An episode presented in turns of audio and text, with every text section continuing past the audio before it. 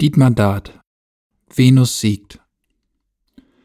Für Hermann L. Gremlitzer, of course. Einige Personen der Handlung. Menschen. Leona, auch Leonie, auch Lilly Christensen.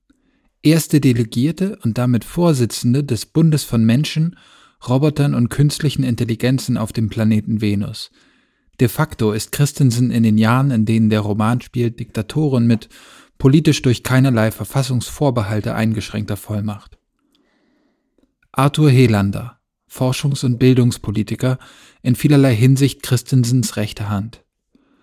Nikolaus, auch Nick Helander, Arthur Helanders Sohn, Erzähler des Romans, anfangs skeptisch loyal dem Regime gegenüber, später wächst die Skepsis bis zur Dissidenz. Mona Helander, Programmiererin und Mathematikerin, verstorben, war mit Arthur Helander verheiratet, Mutter von Nikolaus Helander.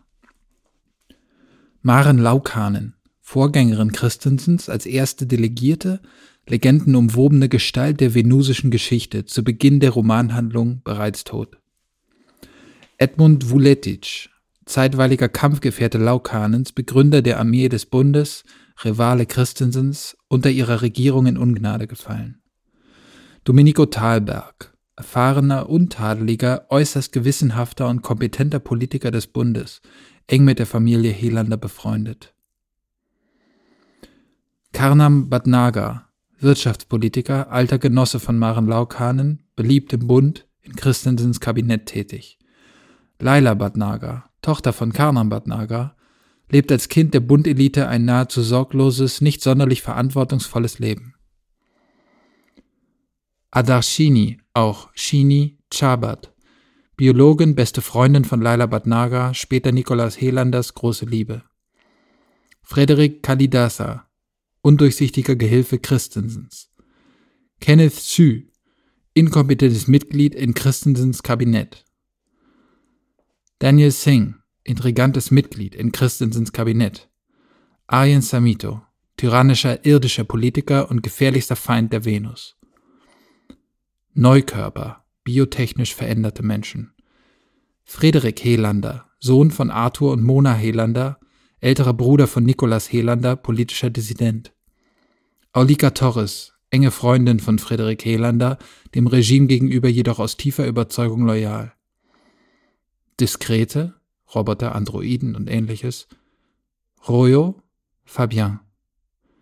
Kontinuierliche, künstliche Intelligenzen, teils netzbasiert, von Arc, Lennart, Patria, Deloy, Assur, Selander, Dikal. Vorbemerkung. Der Autor weist darauf hin, dass dem Ich-Erzähler nicht in allen Einzelheiten zu trauen ist.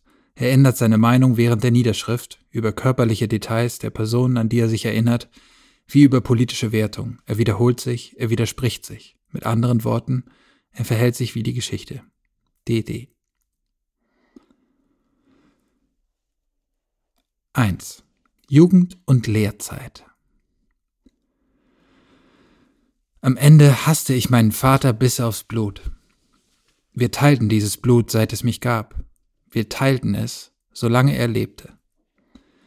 Erst jetzt frage ich mich, ob er den durch meine Gefäße pulsenden Hass selbst gespürt hat. Wurden ihm seine letzten Lebensjahre davon schwerer? Wenn es so gewesen sein sollte, dann war das Gerechtigkeit. Ich kann ihn danach nicht fragen. Er ist zu weit weg in Zeit und Raum. Der Ort, an dem dieser Mann, den ich vergessen würde, wenn ich könnte, begraben liegt, bewegt sich wie der Ort, an dem ich jetzt lebe, ruhelos durchs All. Näher als 38 Millionen Kilometer sind die beiden Orte einander nie.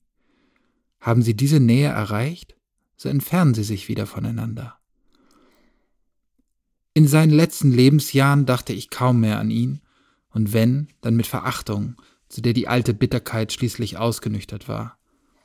Ich habe seine ständigen Zitate aus der Literatur der Vergangenheit genauso gehasst wie seinen Eifer für eine Zukunft, an die ich schließlich kaum noch glauben konnte. Ich wollte nicht mehr lesen, was er mir gab. Ich wollte nichts von dem wissen, was er mir zeigte und erzählte.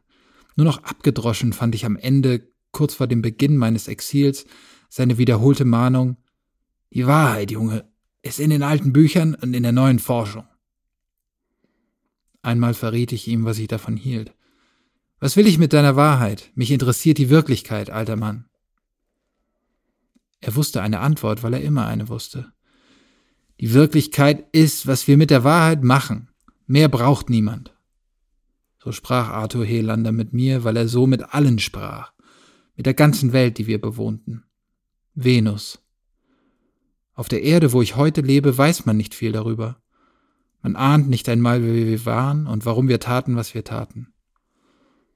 Man sagt hier, wenn man Witze reißen will, wir hätten damals zwei Fehler gemacht. Unseren Robotern nichts befohlen und unseren künstlichen Intelligenzen nicht gehorcht. Ich will widersprechen. Ich will sagen, was Maren Laukanen sagte, die unseren Staat begründet hat. Was ihr Roboter nennt und was ihr künstliche Intelligenz nennt, sind zwei Extreme, zwischen denen niemand anders vermitteln kann als die Menschen. Denn, so sagte Laukanen, Menschen können die Idee eines neuen Körpers sein, wie die Verkörperung einer neuen Idee aber aus Laukanens Idee wurde ein Albtraum namens Leona Christensen, die Mörderin. Arthur Helander war deren Vasall, ihre mal rechte, mal linke Hand, mein Vater, Gehilfe der Mörderin und damit selbst ein Mörder. Er vergaß alles in ihren Diensten, mich, meinen Bruder, meine Mutter.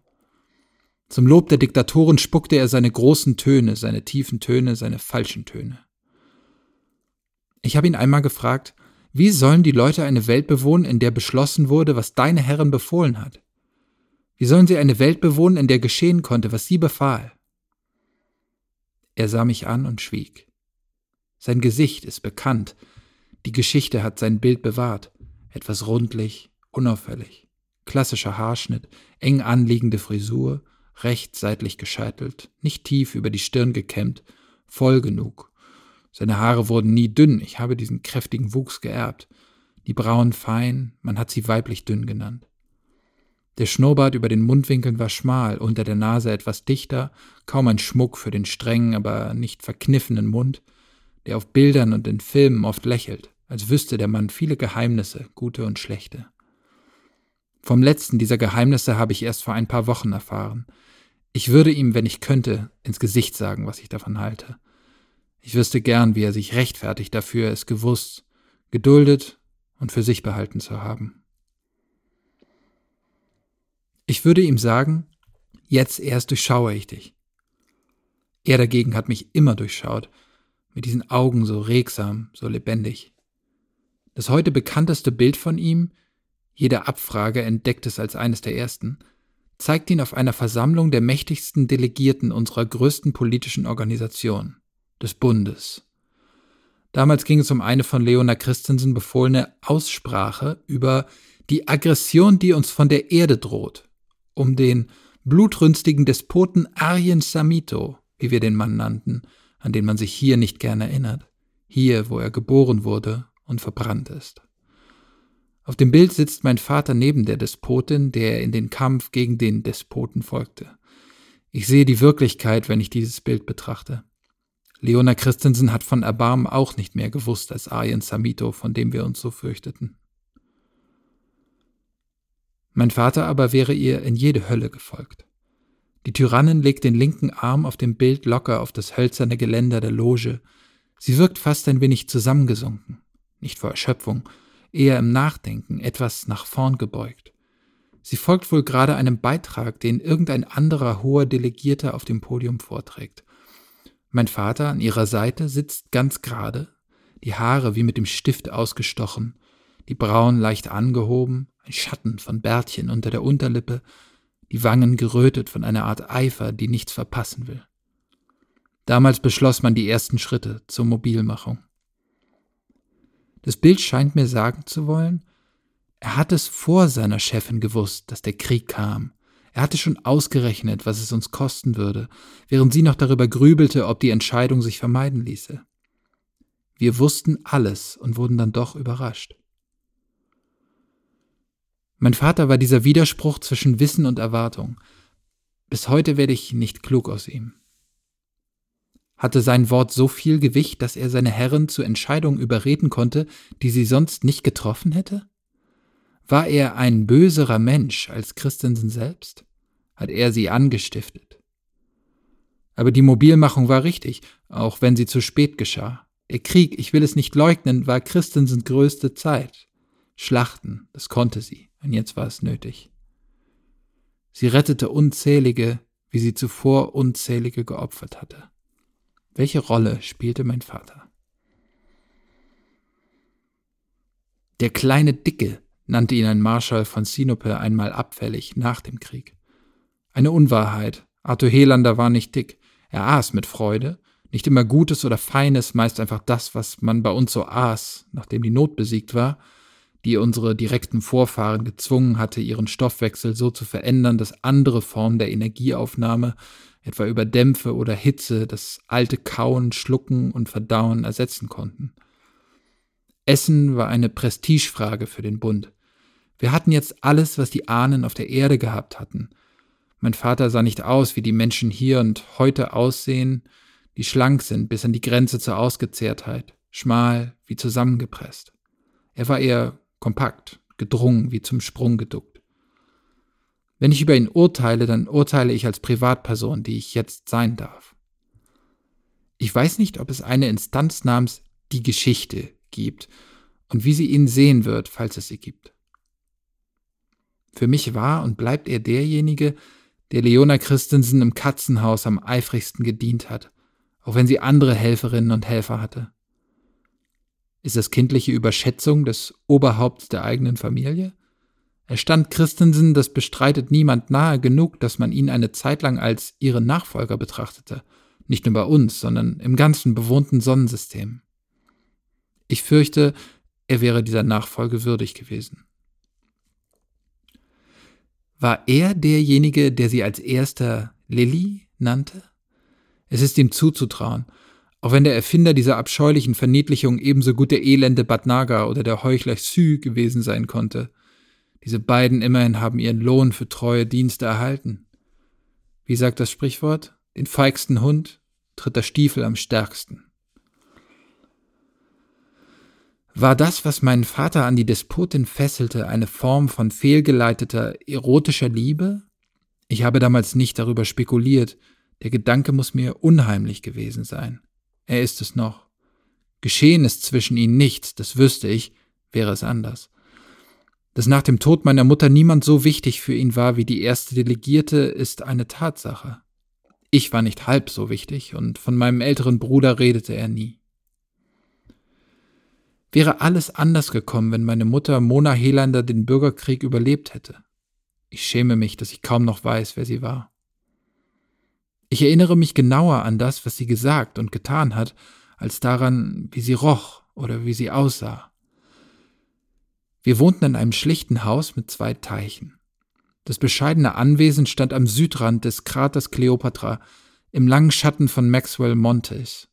Ich erinnere mich an die glasierten Schindeln, an Wege aus Schieferplatten, ans Granitpflaster, an roten Splitt für geometrische Gärten, Bänke von Sandstein, die Freitreppe aus grünlich-gelben Klinkern, hart und krumm gebrannten, den Adlerfarn, die Rosen und neben dem echten Wasser das andere Wasser, Ekumen. Ich höre meine Mutter zu mir über dieses andere Wasser sagen, das ist, was sie Schaum nennen. Nur mein lieber Nick nennt es Wasser. Weißt du, warum mir das gefällt, dass du es Wasser nennst? Weil es mir verrät, dass du genau hinschaust. Ekumen, der Stoff, aus dem unsere Kommunikations- und Produktionsmittel gemacht waren und der heute in anderen Varianten unter anderen Namen gezähmt und vereinfacht und sterilisiert im ganzen Sonnensystem verbreitet ist, kombiniert mit der Photonik, die das alte Elektronikwesen ersetzt hat, kann bis in seine submikroskopische Beschaffenheit eher flüssig gedacht werden als schaumartig. Die Wahrheit dieses Stoffes hatte ich also gesehen, mit kindlichem Blick. Das lobte sie. Für mich als kleinen Jungen sah Ekumen einfach aus wie ein dünner, flüssiger Film, der, wenn ich ihn berührte von einer Wandfläche, einem Möbelstück oder einem Gerät auf meine Finger oder meine Hand glitt, sobald ich dachte, er sollte das tun. Wollte ich es nicht, so blieb der Film, wo er gewesen war. Immer aber hörte und sah er mich denken. Das lag an der Kontaktplatte in meinem Kopf, die aus denselben kleinsten Teilen bestand wie der sogenannte Schaum aus Ekumuli, vielen Tausenden, schließlich Millionen. Oft konnte ich durch ihn hören und sehen, was andere dachten. Menschen, Maschinen und ungebundene, mit Bewusstsein von sich selbst gesegnete Algorithmen. Schaum?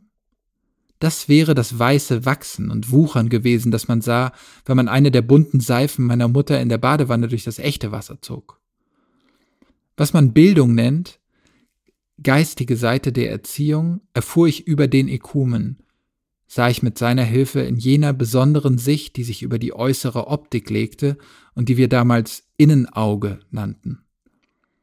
Ekumen, schau, hier kann ich dir alles zeigen, sagte meine Mutter.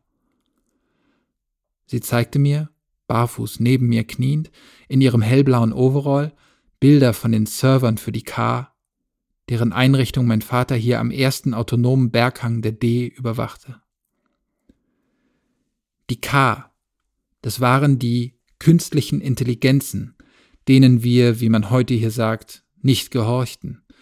Und die D, das waren die Roboter, denen wir, wie man hier heute sagt, keine Befehle gaben. An der Konfiguration der reichsten Server der K hatte meine Mutter in führender Funktion ihren Anteil geleistet. Wenige Menschen sagen, die Archive waren geschickter als Mona Helander bei der Arbeit an der Programmiersprache, die dem Ekumen seine Vielzahl von Seelen eingehaucht hat. Diese Sprache wird nicht mehr von vielen beherrscht, aber ihr Name ist nach wie vor bekannt. Topos. Ich sah die Welt, wie diese Sprache sie schildert. Ich sah das Vorhandene, das Gegenwärtige, das Zukünftige durch dieses Gitter im Wasser. Dazu gab es Kekse und Orangennektar. Das ist die intensivste Erinnerung an meine Kindheit, die ziehende, kräftige, herbe, aber nie zu starke Süße im kalten Fruchtsaft. Meine Mutter liebte den Geschmack auch, und anders als ich wusste sie, wie erstaunlich es war, dass auf dem Abend- und Morgenstern der alten irdischen Überlieferung jetzt Orangen wuchsen. Was sind denn die D? fragte ich naseweiß und zog das Wort in der alten nordvenusischen aus dem Englischen geerbten Aussprache in die Länge. Dies.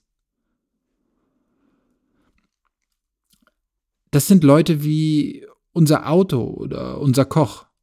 Das sind auch Leute wie Kapech und Metim, die du kennst, Mamas Freunde vom Berg. Das sind alle, die man früher Roboter genannt hätte, oder Androiden oder Gynoiden oder Replikanten. Maschinen, die haben, was früher Seele hieß. Wir nennen sie D, weil das eine Abkürzung von diskret ist. Das bedeutet in Einheiten aufgeteilt, abgepackt. So heißen sie, weil ihre Seelen nicht aus ihnen raus können. Diese Seelen sterben, wenn man sie woanders hinbringt. Sie sind in den Körpern gefangen, so wie wir, die Menschen. Obwohl natürlich beide, die D und wir, manchmal dann doch ein bisschen raus können, wie die Schildkröte. Erinnerst du dich an Schwimmi oder die Schnecken neben der Treppe? Die mit dem Häuschen. Ich und dein Vater und Maren Laukan und wir arbeiten dran, dass die Seelen von Menschen und D leichter raus können. Weiter raus können. Und wieso brauchen die D einen Server? Sie brauchen keinen Server und um Server für sie geht es auch nicht. Es sind die K, die Server brauchen. Mehrere Server, viele. Die K, das sind freie Seelen, die uns und den D helfen beim Planen, beim Denken, bei der Fabrikarbeit, im Ekumen. Dabei, wie wir an Kraft kommen, wie wir alle leben. Sie sprach das Kürzel für die kontinuierlichen knapp aus, im Dialekt von Flintstadt, Case, während wenn mein Vater von ihnen redete, die K immer wie Kess klang. Was sind jetzt nochmal die K? spielte ich das uralte Fragespiel neugieriger Kinder weiter. Sie lachte, glaube ich. Ich weiß, dass sie dann sagte, Nochmal? Schön, nochmal. Die K sind Seelen, die an keinen bestimmten Körper gefesselt sind. Sie sind zunächst etwas wie Algorithmen, so fangen sie an. Aber sie können mehr als Algorithmen, seit sie sich Topos beigebracht haben. Und bevor du fragst, Topos, das ist erst ein Gebiet der Mathematik gewesen. Eine Schule, weißt du, wie man denkt und wie man vergleicht und unterscheidet und zusammenbaut und auseinandernimmt. Und dann wurde es eine Programmiersprache. Code. Das hat der Mann mit dem Bart, der Mann aus Indien gemacht, der bei deinem Vater auf dem Bild über dem Sekretär hängt. Bava Kamalakara. Der hängt da? fragte ich unverschämt, weil ich sie bei einem sprachlichen Schnitzer erwischt hatte und mich beide Eltern immer ermutigten, sie mit so etwas nicht davonkommen zu lassen. Denn, wie mein Vater sagte, Sprache ist das erste und wichtigste fürs Bundwerk. Wie klang das Lachen meiner Mutter? Ich habe es vergessen. Ihr Kleid war grün, ihre bloßen Füße spielten im Gras. Was für Haare hatte sie? Lange, kurze, helle, dunkle? Es gibt Bilder, das stimmt, aber sie sehen nicht echt aus, nicht wahr. Blond, sagen die Bilder. Lockig, lang, sagen die Bilder. Ganz anders als die Diktatoren, deren Haar rot war und kurz. Anders auch als Laukanen, deren Haar dunkel war, glatt, schulterlang. Meine Mutter sagte, es ist nur ein Bild, ja, das stimmt, er hängt da nicht. Das Bild hängt da. Und was ist Code? Ich gebe zu, ich wollte mit meiner Hartnäckigkeit auch provozieren und trieb die Neugier auf die Spitze. Das ist eine Sprache, die vor allem D und K verstehen können. Aber sie verstehen doch auch Deutsch und Französisch und, na gut, dann eben nicht einfach, die sie verstehen können, es ist die Sprache, aus der ihre Seelen gemacht sind. Die müssen sie also nicht lernen? Kann man so sagen, sie können sie spüren, sie können sie auch verbessern und sich selber damit. Aber sie lernen sie nicht, wie du die alten Sprachen lernst, Englisch und Deutsch und Französisch und Italienisch und Spanisch und Russisch und Mandarin. Und Urdu und Ivrit quatschte ich frech dazwischen und meine Mutter beendete die Reihe mit und Latein und Griechisch und alles durcheinander. Jetzt trink dein Glas aus. Der Orangensaft und sein Stich von Süße, der Geschmack der Kindheit, das Licht, die Mutter. Ich merkte mir die Dinge ungeordnet, weil ich noch nicht vieles wusste, womit ich sie hätte ordnen können. Ich merkte mir, Viele K wohnen oft jahrelang hier am Vulkan in einem Server, obwohl sie ungebunden sind. Den Server hat mein Vater hergestellt, damit die D, die hier arbeiten, in ihrer Nähe viele K haben. Meine Mutter spricht täglich mit den K in diesem Server. Oder sind es mehrere Server? In einer Sprache, in der die K und die D besser mit uns reden können als in anderen Sprachen. Diese Sprache heißt Topos. Als ich das so weit verarbeitet hatte, wie ein Kind eben konnte, erzählte mir meine Mutter auf meine nächsten Fragen hin einiges über Algorithmen und zeigte mir in der Ekumenschnittstelle zwischen unseren Teichen, was es bedeutete. Das waren sehr trockene, wenig greifbare Dinge. Alles, was K und D denken und tun, aber auch das meiste, was die Menschen denken und tun, müsse man, so meinte sie, vom Begriff der Funktion ausdenken. Genauer der berechenbaren Funktion. Das heißt, ein Ding wird ein anderes Ding nach einer Vorschrift der Veränderung. So, sagte sie, denken die Menschen, seit sie vernünftig geworden sind, was auch Nachteile hat. Sie haben es nämlich übertrieben als ihnen klar geworden war, dass man Sachen verstehen kann, indem man neue und komplizierte Sachen auf bekannte und einfache Sachen abbildet, wollten sie das sofort mit allem machen, was ihnen neu und kompliziert vorkam. Zum Beispiel das Abbilden selbst. Sie haben es als etwas angeschaut, was man vor allem mit Mengen von Sachen machen kann oder innerhalb von Mengen von Sachen. Sie haben sich das Wort Funktion etwas wird auf etwas abgebildet, mengentheoretisch erklärt. Damit haben sie dann leider vieles, was am Begriff der Funktion schon schön klar war, wieder unklarer gemacht. Als sie das wieder aufgeräumt haben, fiel ihnen die Theorie der Kategorien ein. Kategorien sind die grundlegenden Sachen für die sauberste Erklärung von Abbildungen, Verwandlungen und Umbauten, die wir überhaupt haben. Ohne Kategorien hätten wir Topos nie erfinden können. Das Kind fragte, was ist das genau, Topos? Du hast gesagt, das ist Code. Die Mutter sagte, Topos oder Topos-Theorie, das ist einfach, wenn man die Logik mit Kategorien anschaut. Die Logik, weißt du, wie man von einer Sache her eine andere rausfindet, weil sie schon drin steckt. Topos ist die Brille und Logik ist das, worin man viel mehr erkennen kann, wenn man es nicht mit bloßen Augen, sondern mit dieser Brille anschaut. Später war ich mir böse, dass ich nicht noch hartnäckiger nachgefragt habe.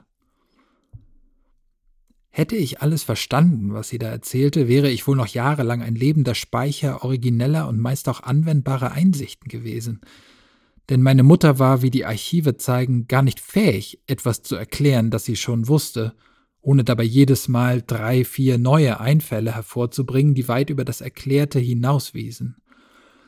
Sie sprach von Kategorien, sie sprach von Topoi, und zwar so, dass ein Kind, dieses Kind, ihr Kind, folgen konnte – viel hat das Kind sich leider nicht gemerkt und manches an der Rekonstruktion des Erwachsenen, der ich heute bin, ist sicher von allerlei Wissen gefärbt, das mir erst später zugänglich wurde.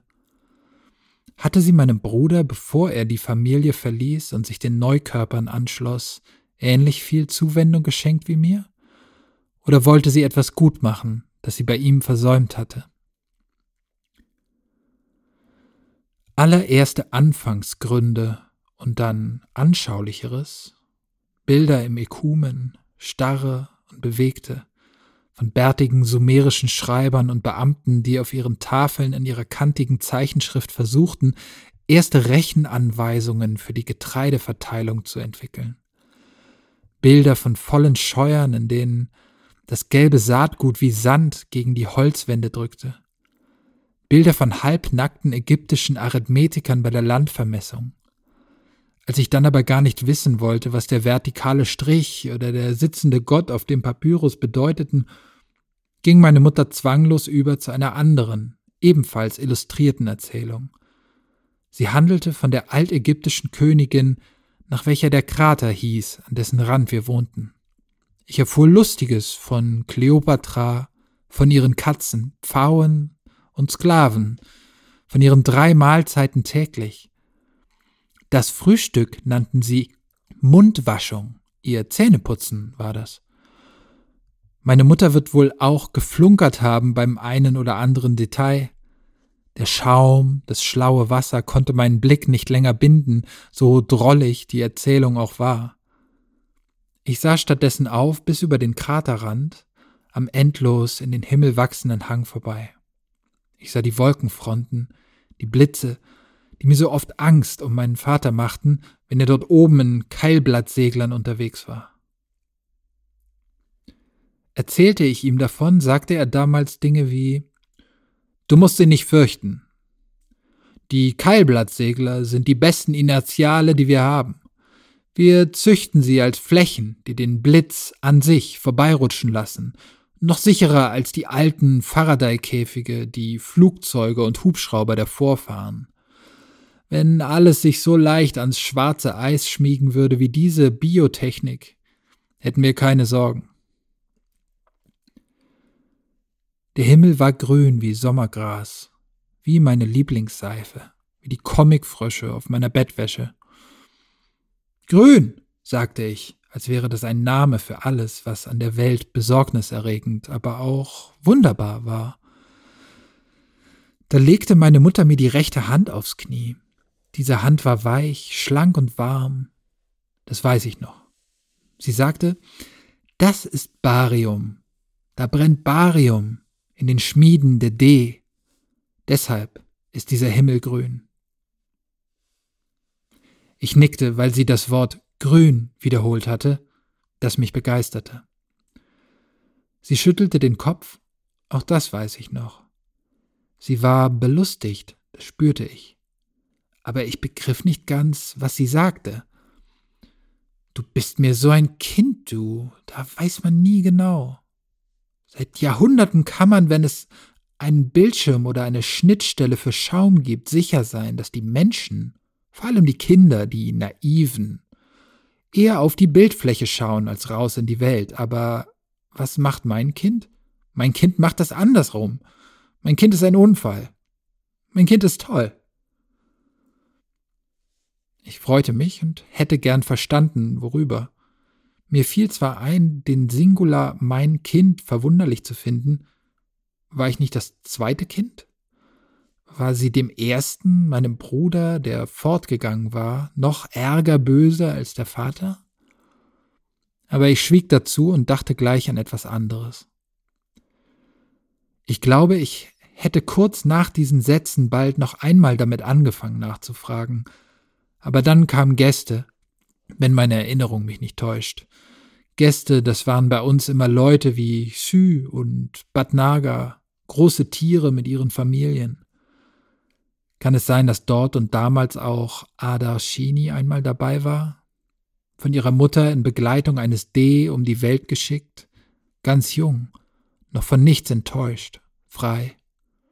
Meine spätere Frau? Es ist möglich. Daran zu denken scheint mir seltsam tröstlich. Als der Cleopatra Serverkomplex so gut wie fertig war und die Hilfe meiner Eltern nicht mehr benötigt wurde, zogen wir zurück nach Flint City, genauer nach Mishpatim. Wir hatten dort schon während meiner ersten Lebensjahre gewohnt, aber daran erinnere ich mich überhaupt nicht mehr. Etwa ein halbes Jahr nach unserer Rückkehr begann die letzte schlimmste Phase des Bürgerkriegs. Ein Bombardement der Verwälter beschädigte die Server von Kleopatra schwer. Meine Mutter fuhr hin, um beim Wiederaufbau zu helfen, während der Krieg noch wütete. Die Bomber kamen zurück. Meine Mutter starb. Auf der Beerdigung sah ich meinen Bruder das erste Mal als Erwachsenen, aber er sprach nicht mit uns. Er hielt sich abseits und ging rasch fort, als es vorbei war. Auf dieser Beerdigung gab es genug für mich zu sehen, dass ich ihm nicht nachlief. Da waren sie wieder, alle, die Mona Helander gern und gut bewirtet hatte. Die Sü-Familie, die Bhatnagar-Familie, sogar Verwandte von Daniel Singh und er selbst. War auch Frederick Kalidasa dabei? Ich kann es nicht ausschließen da er ausweislich der Zeitzeugnisse in den Archiven freilich erst später auf die politische Bühne trat, zweifle ich daran. Erinnerung verschwimmt. Die starken Gefühle indes, die sie bei mir weckt, bleiben stark, obwohl die Gesichter verblassen. Xu Chen, Karnam Bhatnagar, Daniel Singh.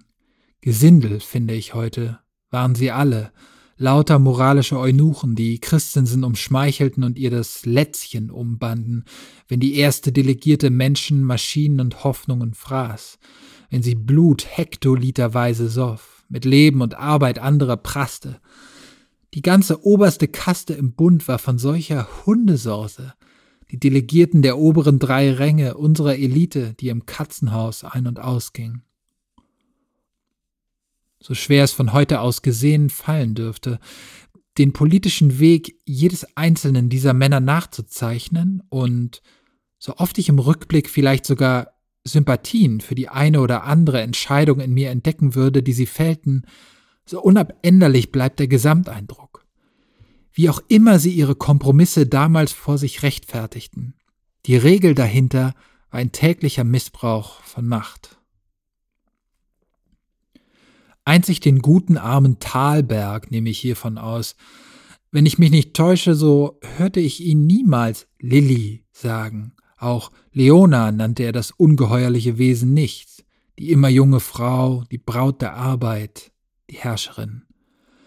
Er blieb bei erste Delegierte oder Christensen, bis sich sein Schicksal erfüllte. Wenn ich alles vergessen hätte, wüsste ich doch, wenn er ihr je geschmeichelt hätte wie die anderen. Denn ich war in der Zeit, auf die es ankommt, sein Leibwächter, vielleicht sogar sein Freund. Falls ich sein Freund nicht war, hatte er keine Freunde. Ich sah ihn lernen, ich sah ihn sich mühen, die Stadt, die nach Maren Laukanen hieß, die uns zu früh verlassen hatte, um etwas zu erziehen, auf das sie hätte stolz sein können. Er war der integre Beschützer dieser Stadt. Ihn respektierte man dort in allen vier Trichtern. Kuanon, Chang West, Latiaxis armatus und Le Jeu. Vier kegelförmige Inseln, zusammen eine schwebende Stadt, eine historische Neuheit, schwebende Städte. Damals gab es das nur dort, auf meiner Welt. Ich erinnere mich an die erste Begegnung mit Dominico Thalberg.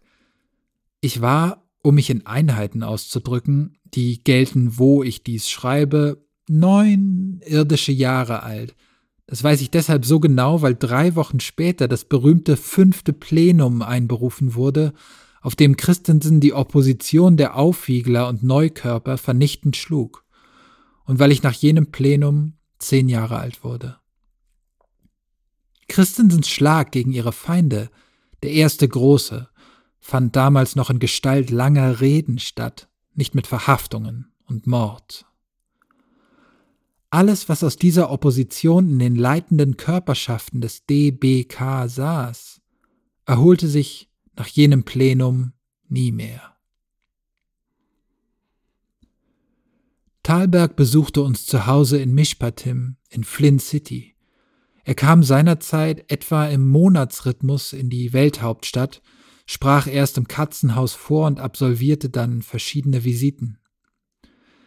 Ich sah ihn in den Raum treten, in dem mein Vater für gewöhnlich meist las und schrieb, an Reden, Aufsätzen und Dekreten, aber auch an Schnittstellen, am Ekumen und an Maschinen arbeitete. Allein mit den Sachverhalten glaubte er sich im Besitz der Übersicht, wie er einmal dort zu mir sagte, wir sind alle Coder und Ingenieure geworden. Was früher die Innung war, ist jetzt die gesamte Venusbevölkerung.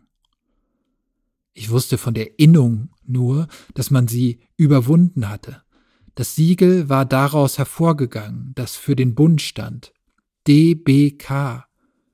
Es gab ein Kategorienbild dazu mit Pfeilen, die von rechts nach links und von oben nach unten gelesen eher nach BDK aussahen, aber ausgeschrieben war die Reihenfolge anders und man setzte zwischen die Buchstaben Gleichheitszeichen. Diese zwischen die Initialen gesetzten Symbole nach neueren zeitgeschichtlichen Forschungen stammen sie nicht aus der Mathematik, sondern aus der Schrift für chemische Verbindungen. Verbanden diskrete, also Roboter, biotische, also Menschen, nur Dumme sagen biologische, denn Biologie heißt die Wissenschaft, nicht die Sache, erklärte mein Vater. Und kontinuierliche, also freie, zwar servergestützte, aber in all unseren Netzen bewegliche Programme mit Bewusstsein. Die Innung, so hatte der Berufsstand der Topos-Coder geheißen, dessen radikaler Flügel um Laukanen in Erscheinung getreten war, als sie ihre berühmte Parole Vorwärts heißt zurück zu Kamalakara ausgegeben hatte. Die Arbeitsklause meines Vaters war eine Art breiter Keller unter unserem Haus am Außenring von Mishpatim. Es gab dort unten tiefe Mantel des Trichters tief im schwarzen Eis, kein natürliches Licht, nur das andere Wasser an den Wänden, sanft bläulich, das sich kaum je kräuselte, wenn wir uns im Raum bewegten. Immerhin schien es stark genug, die Pflanzen zwischen den schwebenden Arbeitsflächen mit Strahlung zu versorgen. Das freilich mag auch daran gelegen haben, dass mein Vater die Photosyntheserate dieser Pflanzen dem milden Halbdunkel angepasst hatte.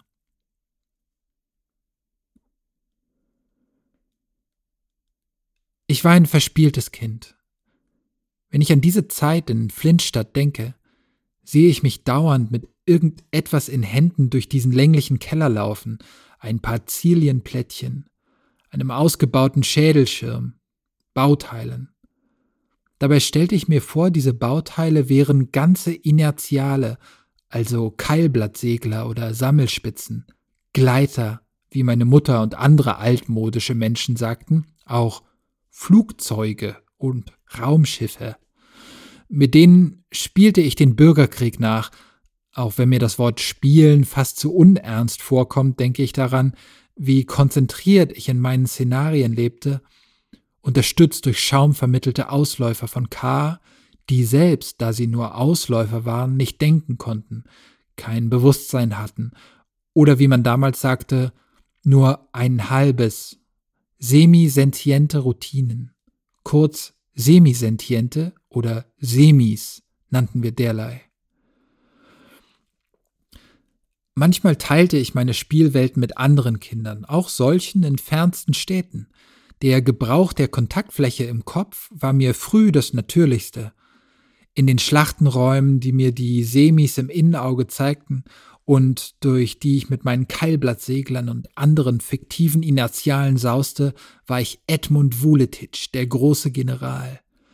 Der hatte Maren Laukanens Armee geschaffen, aus schwerfälligen D in massiver Panzerung, aus unterernährten Minenarbeitern, aus akademischen K, die schlagkräftigste Armee im Sonnensystem, wie mein Vater diese Leistung damals noch lobte.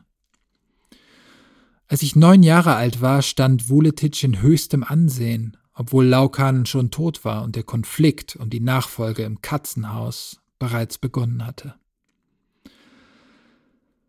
Damals, als Thalberg uns besuchen kam, lief der Junge, der ich war, ohne Verbindung zu anderen Kindern und mit sehr wenig Bildunterstützung seitens seiner Semis durch die Halle. Längs, hin und wieder her und hielt einen Edelstein in der Hand, den der Vater eigentlich für einen seiner Versuche mit den Zilien brauchte. Er hatte ihn mir anvertraut, dass ich auf ihn acht gab, bis er ihn zurückverlangte. Ich glaube, ich stellte mir vor, er wäre eine neue Waffe der Verwälter oder der irdischen Fonds, die, wie uns Laukanen gelehrt hatte, hinter den Verwältern standen. Der Edelstein, das war mir ein Meteorit, der unsere Städte aus unseren Himmeln reißen sollte, die Datenströme unserer K zerfetzen, unsere D zertrümmern, unsere Menschen erschlagen. Lass aber die Halme in Ruhe, ermahnte mich mein Vater, als er sah, wie wild ich rannte, spielte, träumte. Ich gehorchte und lief langsamer, damit ich die langen, saftig grünen Klingen der Pflanzen nicht mehr mit meinem Mineral streifte. Irgendwann blieb ich stehen und hockte mich auf den Boden. Wenn ich die Pflanzen nicht berühren konnte, die in meiner kindlichen Vorstellung für unsere Städte standen, für Flint City und Laukanen City, für die zwei Spindelzyklide von Ionat, für das dunkle Tal Beelt und das reiche Pleuroploka. Dann war das, was ich in meinen kleinen Händen hielt, vielleicht doch kein Meteor, sondern etwas anderes, ein kompakteres, verschlossenes Geheimnis, etwas, das man vielleicht aus unserem schwarzen Eis gemacht hatte. Ich hielt das Objekt in die Höhe, über meine Stirn. Dann drehte ich es nach links und rechts, bis es vor der Schleuse überm Raumhorizont in der Luft zu schweben schien. Meine Finger dachte ich mir weg. So sah ich durch das Herz des Rubins Domenico Thalberg aus dem Zilienkorridor im Außenring des Trichters in die längliche Halle klettern. Zilien hatte ich bis dahin nur in Sammelspitzen durchquert. Die langen, innen weißen, außen schwarzen Verbindungen von Teilen unserer Städte untereinander und zunehmend Zwischenstädten faszinierten und ängstigten mich. Die kürzeren waren bereits einige Dutzend Kilometer lang, die längsten viele Tausende, Distanzen also, die ich mir kaum vorstellen konnte. Und dass das alles aus Ekumuli geschaffen war, eingemantelt in eine dünne Schicht von schwarzem Eis, machte es nicht weniger unheimlich. Das Gesicht des Mannes im Herzen des Edelsteins lächelte. Thalberg trug eine Uniform. Das hieß für mich, er war einer unserer Helden. Damals liefen alle, die im Bund wichtige Arbeit verrichteten und uns während der Bürgerkriegszeit gerettet hatten, in diesen Ein- oder Zweiteilern herum, meist fast ohne Rangabzeichen oder äußerliche Konnexe mit den Verteidigungsnetzen. Eigentlich stimmt das Wort Uniform nicht, weil dieses Einheitlichkeit der Tracht bedeutet, Während die führenden Bundleute damals häufig selbst den Schnitt oder die Farbe dieser änderten, eigene Knöpfe und Schulterstücke entwarfen, den Kragen nach persönlichem Geschmack wählten, mal Stiefel und mal gewöhnliche Halbschuhe zum Ensemble trugen. Leona Christensen selbst wurde nicht selten in Turnschuhen gesehen, weißen mit rotbraunen Spitzen und Absätzen aus leichtem, luftdurchlässigem Leder. Es passte gut zu den weißen Hosenanzügen, die sie für sich entwarf und an eigenen Materialpressen zurechtschnitt. Bescheidenheit kultivierte man bei den Großen des Bundes oft durchaus unaufrichtig, seit das Lob dieses Charakterzuges zu einem der zentralen Bestandteile der Kultpflege um Maren Laukanen geworden war. Ich erinnere mich gut daran, wie Christensen über Laukanen redete, die an einem tückischen, möglicherweise künstlichen, ihr vielleicht von unseren Feinden angetanen Knochenleiden viel zu früh verstorben war. Man kann auch heute in Archiven Christensens berühmte Rede auf dem ersten Plenum nach Laukanens Tod finden. Zum ersten Mal begegnete ich Maren im Dezember 515 auf dem sechsten physischen Treffen in Kuanon. Kuanon war schon damals der schönste Trichter der Stadt, die damals Ravan hieß und heute Marens Namen trägt. Ich hoffte, die Frau, die man in der Erinnerung seiner Zeit entweder verehrte oder verabscheute und die man bei den D schon Adler nannte oder Bergadler. Sie versetzten alles ins Gebirge, was sie schätzen. Ich hoffte, sie kennenzulernen, ich wusste, sie würde da sein. Ich hatte mich darauf vorbereitet, eine große, nicht nur politisch, sondern, wenn ihr wollt, auch physisch große Frau zu erblicken, denn in meiner Vorstellung erschien Laukanen als Riesin, stattlich und von hohem Wuchs. Wie gewaltig aber war meine Enttäuschung, als ich eine ganz einfache, mittelhohe, sie reichte kaum einem humanoiden D bis an die Rahmenoberkante, jedenfalls nicht riesige Frau sah, die sich durch nichts, buchstäblich durch nichts von gewöhnlichen Sterblichen unterschied.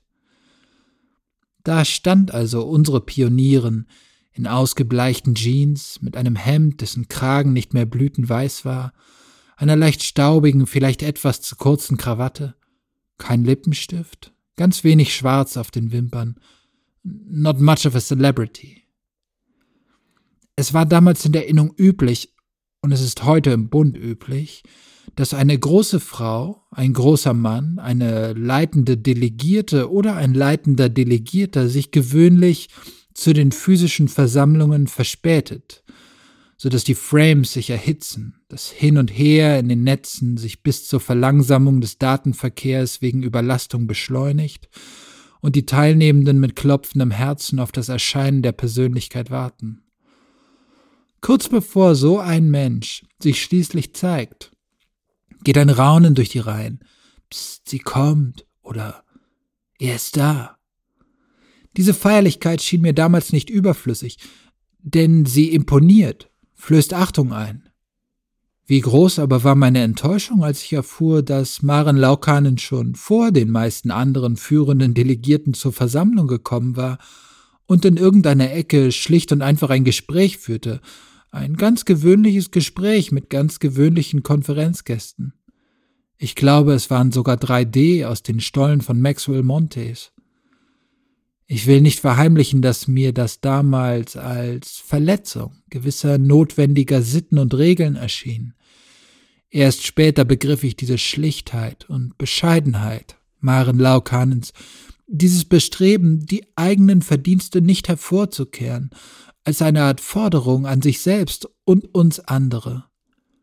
Wer sich auf das, was schon geleistet ist, etwas einbildet und dafür besser behandelt werden will als andere, verkennt eben, dass in Wirklichkeit noch gar nichts geleistet ist. Alles fängt erst an. Das war ihre Haltung. Das war, was sie immer mitteilte, wenn sie redete, mit allen, jederzeit, überall. Ich selbst habe Maren Laukanen nicht gekannt. aber auch ich wollte glauben, was solche Worte von ihr sagten. Es fiel mir, gebe ich zu, leichter, seit ich Thalberg kannte. Denn der verhielt sich tatsächlich so, als wolle er die Forderung, von der Christensen sprach, erfüllen. Bei und mit allen, jederzeit, überall. Was hast du da, Junge? Ist das eine winzige Stadt? Ist das eine Sammelspitze?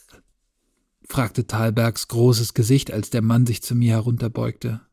So sprach er mich an und erriet mein Spiel durchs tiefste und klarste Rot.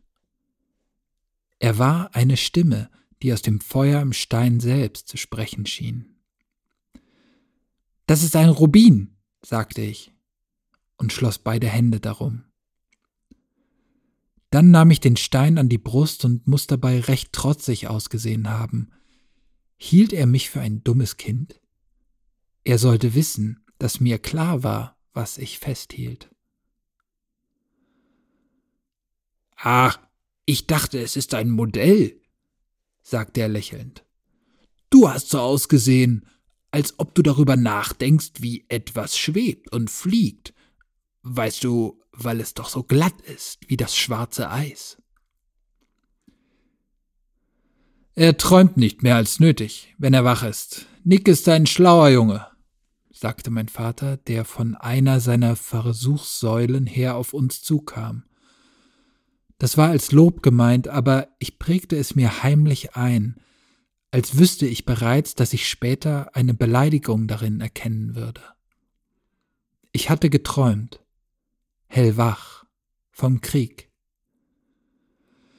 Auch schlaue Jungen brauchen Fantasie, sagte der Mann und richtete sich auf, bis er einen guten Kopf größer war als mein Vater, dessen ihm hingestreckte Hand er mit herzlicher Kraft ergriff und so energisch schüttelte, wie dieser umgekehrt seine. Das stimmt. Das vergesse ich immer, weil ich eben nicht besonders schlau bin, nur fleißig, sagte mein Vater. Dann ließ er Thalbergs Hand los und fuhr mit seinen nicht allzu langen, nicht allzu kurzen Fingern durch meinen unordentlichen Schopf, wie um zu sagen, das ist ein Köpfchen, von dem ich mehr erwarte als von meinem eigenen. Du hättest ihm einen Diamanten geben sollen, falls das zu deinen Forschungen gehört.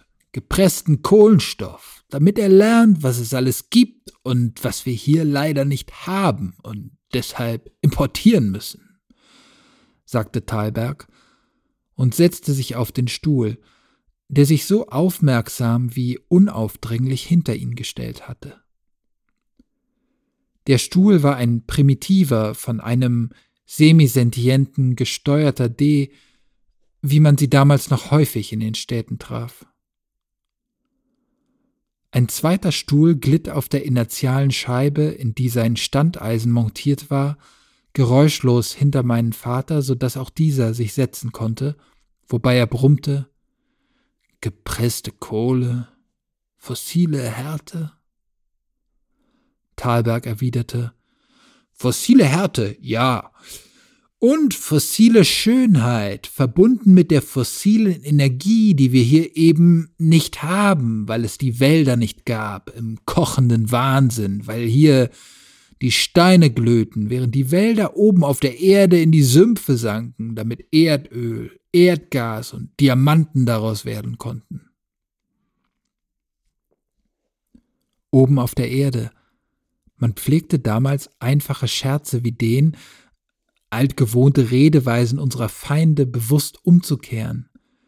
Die Ahnen der Verwälter hätten noch vor 500 Jahren den Ort, an dem wir uns befanden, oben auf der Venus genannt und sich selbst ein Dasein unten auf der Erde bescheinigt. Um das zu verspotten, redeten wir jetzt umgekehrt und verachteten die Verwälter. Deren Name war, wie ich schließlich verstand, als man mir die deutsche Sprache beibrachte, ein Wortspiel. Verwaltung, so hatten die Deutschen oben auf der Erde ihre wichtigsten politischen Organe genannt. überhaupt die leitenden Körperschaften nationaler oder übernationaler Regierungen. Die Venus-Verwaltungseinrichtungen, die kommerziellen wie die im engeren Sinn politischen, waren während der Epoche, in der aus der Innung unser DBK, unser Bund geworden war, runde 300 Jahre lang damit beschäftigt gewesen, eine von Menschen bewohnbare Welt aus Venus zu machen. Wir erst hatten dem Wort den bestimmten Artikel genommen. Der oder die, sagten wir, wenn wir Deutsch redeten, nur noch beim Mars, Merkur, Erde und den anderen Welten, in denen inzwischen auch Leute fürs Bundwerk kämpften. Weil also die Einrichtungen, die wir auflösten und die Personen, die wir entweder entpflichteten, neu schulten, an uns banden oder ganz fortschickten, aus Venus erst eine Welt gemacht hatten, nannten wir ihr Werk Verweltung. In Wirklichkeit waren wir den Verweltern, auch wenn wir sie und ihre Nachhut jetzt bekämpften, durchaus dankbar, auch wenn alles, was sie außer der Umgestaltung des Planeten getan und gewollt hatten, Unsinn gewesen war. Ihr Werk aber erkannten wir als Voraussetzung für die beiden nächsten Zivilisationsstufen, diejenige, die wir begonnen hatten, und die Laukanen im Gefolge Kamalakaras Bundwerk nannte, und diejenige, die darauf folgen sollte, mit Kamalakara und Laukanen zu reden. Das Freiwerk. Das Wortspiel Verweltung hätte so soll Laukanen gesagt haben, Ulrich Avus gefallen, einem ihrer Lehrer, dem Vater des Bundwerks auf Venus, wie sie ihn nannte. Der war Schüler eines Schülers von Kamalakara gewesen und deutschstämmig. Die meiste Zeit seines Lebens in der Innung hatte er Deutsch geschrieben und gesprochen. Echte Verwälter gab es, als ich Thalberg zum ersten Mal sah, kaum noch in den großen Städten, und überhaupt keine mehr in den Ebenen, auf den Bergen und Vulkanen der D, den alten Hauptwirkungsstätten der Verwälter. Sie waren aus wirtschaftlichen wie politischen Abhängigkeiten und Traditionen der Erde gehorsam gewesen und schlimmer, deren gefährlichen ökonomischen K, den sogenannten Fonds. Venus, wie Laukanen sie sich dachte, sollte der erste Stützpunkt der Überwindung des Wirtschaftens in Abhängigkeit von diesen Fonds sein, damit das erste Gebiet des Bundwerks, das nach und nach das gesamte Sonnensystem verwandeln würde.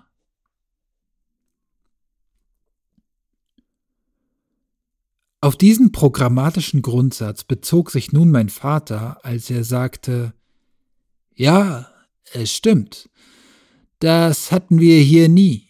Gas, Öl, Diamanten.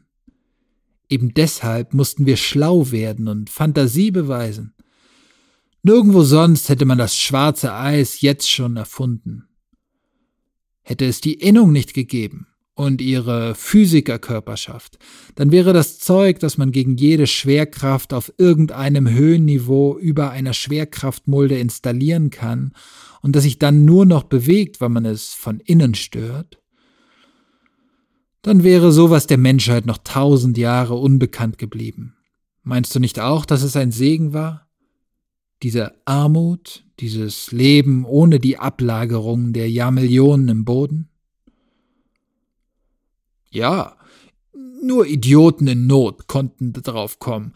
Die Genies im Warmen und Hellen und Trockenen durften unwissend bleiben, lächelte der freundliche Riese. Die beiden Erwachsenen, die mir wie Götter erschienen, nickten einander zu, kaum sichtbar, sehr einmütig. Es stimmt. Wir sind Idioten, sagte Thalberg. Aber wir geben uns Mühe.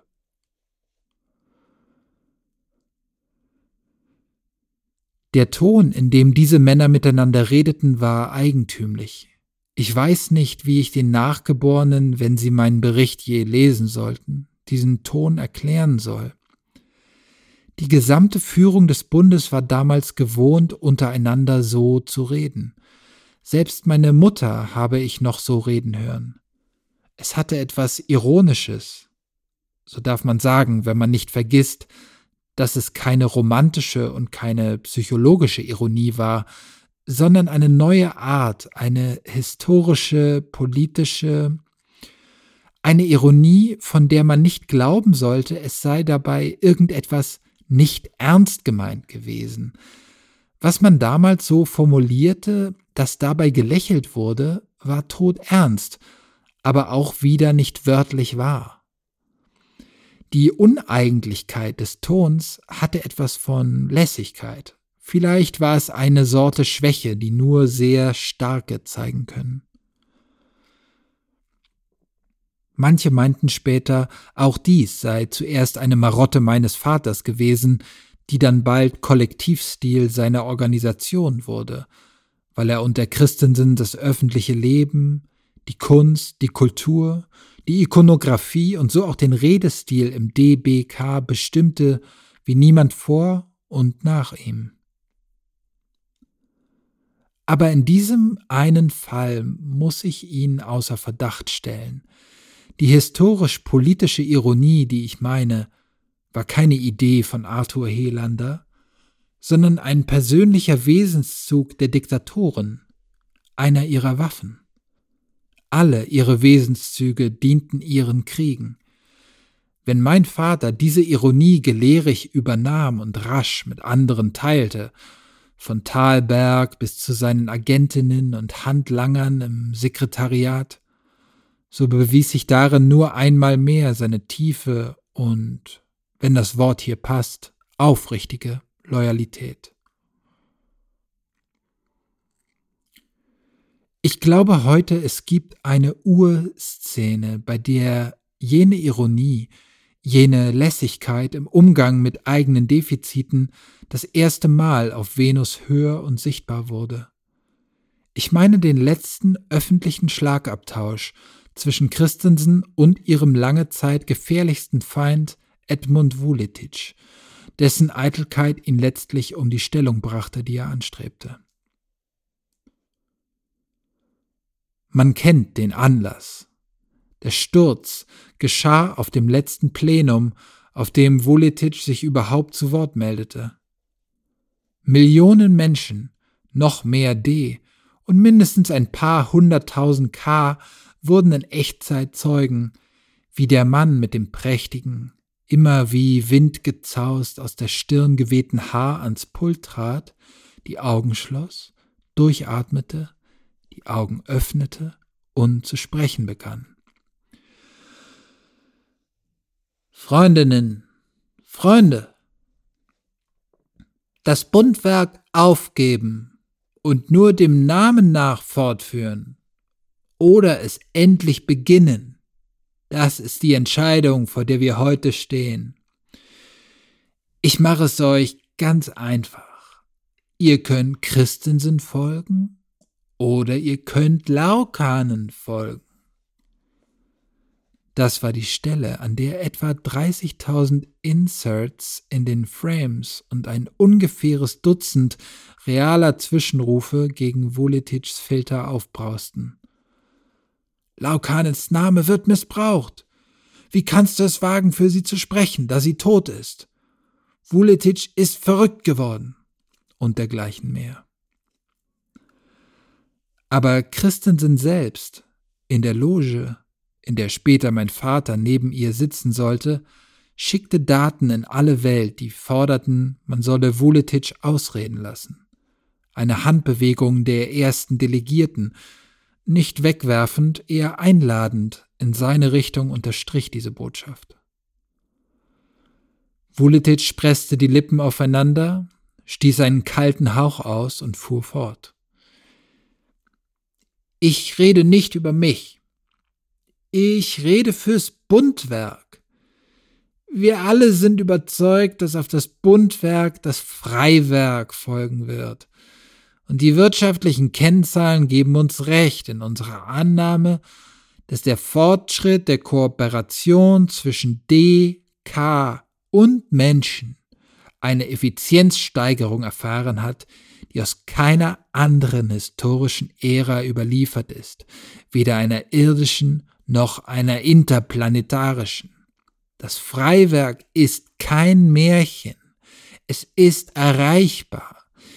Die Zeit, in der wir nicht mehr nach Leistung oder Verzicht, sondern nach unseren Einfällen gefragt werden, wird kommen. Wir wissen das, weil wir bewiesen haben, dass auch das Bundwerk kein Märchen ist. Wir haben immer gesagt, das Bundwerk schafft die Voraussetzungen für das Freiwerk. Man hat uns immer entgegnet, schon euer Bundwerk ist unmöglich. Wer in der Erinnerung zu dieser Entgegnung hielt, hielt auch zu den Verwältern. Sie sind geschlagen und mehr. Sie sind widerlegt. Das Bundwerk ist begonnen. Der Enthusiasmus, die Hochstimmung auf diesem Plenum, die aus diesem Beginn folgen musste, werden selbst wieder Folgen haben. Wir werden hier etwas vollbringen, etwas Heroisches oder etwas Tragisches. Heroisch wäre es, wenn wir beschließen könnten, unsere Hand der Avantgarde außerhalb von Venus zu reichen, den Diskreten im Asteroidengürtel, den Diskreten auf Luna. Heroisch wäre, wenn wir diese Maschinen unterstützen würden und die Menschen, die schon mit ihnen kämpfen, indem wir die stärksten Sendeanlagen benutzen, um unsere K ins All zu senden, damit sie jenen D helfen.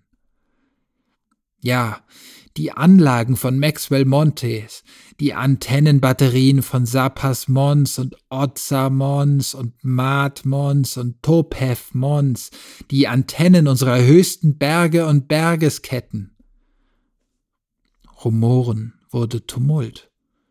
Zustimmung und Ablehnung hielten sich zwar noch die Waage, aber die agitatorische Stimmlage und das ungeheure Temperament des Schöpfers der Bundwerkarmee lösten ein Datengewitter aus, das mehrere Sekunden tobte, bevor er seine Rede fortsetzen konnte. Er tat es, als wäre er nie unterbrochen worden. Heroisch wäre, wenn wir die Freiwilligen unter den Kontinuierlichen, die uns bereits im Bürgerkrieg geholfen haben, die uns bereits geholfen haben, die Invasoren zurückzuschlagen und die Diversanten auszuschalten und die Verwälter zu verjagen. Wenn wir diese kontinuierlichen zur Erde schicken würden mit unseren Sendetürmen, wenn wir sie abstrahlten zu den Asteroiden, zu den Saturnmonden und den Jupitermonden und den Fernhabitaten, wir müssen die Diskreten dort befreien, damit sie sich revanchieren können.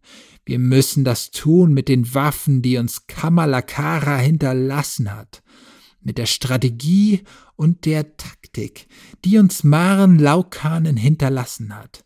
Das wäre heroisch. Er machte eine Pause mit beeindruckendem Effekt. Nun, da er den Sturm direkt herausforderte, der ihn eben noch hatte verschlingen oder in die Höhe heben wollen, blieb das Brausen aus. Vuletic sah über alle Köpfe in der Rotunde hinweg in unausdenkliche Ferne, als er halblaut, wie trauernd, nun sagte Heroisch und wahr, Laukanens Auftrag gemäß wäre das. Aber dies ist nicht, was Leona Christensen euch empfiehlt und was sie ihre Leute euch empfehlen lässt. Wir haben es jetzt zwei Tage lang gehört. Wir haben es von Christensen selbst gehört, in schwesterlich, kameradschaftlichem Ton. Wir haben es von Domenico Thalberg gehört, in wackerem, mannhaftem, pragmatischem Ton. Wir haben es von unserem Theoretiker, den Maren Laukanen, ich weiß es wohl, einmal den Liebling des ganzen Bundes genannt hat. Wir haben gehört, wie der Liebling vereinzeltes Lachen, vereinzelte Empörung, es uns in liebenswertem, etwas abgelenktem, eben gelehrtenhaftem Ton vorgetragen hat Und diese Version, diese Erklärung von Karnam Bhatnagar heute Morgen hätte selbst mich überreden können. So gescheit klang sie. Zum Glück aber wusste und weiß ich es besser. Und hätte ich es nicht besser gewusst, und wüsste ich es nicht besser, so hätte ich meinen Glauben an Christensens Plan spätestens heute Mittag schon wieder verloren, als uns dieser Plan zum vierten Mal schmackhaft gemacht werden sollte.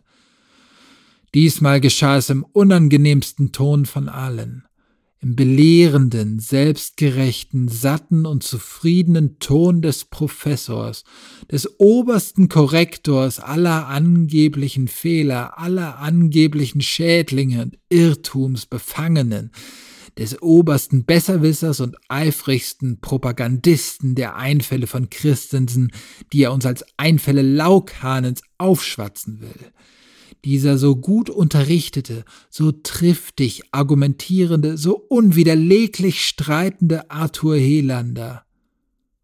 Und was ist das nun für ein Plan?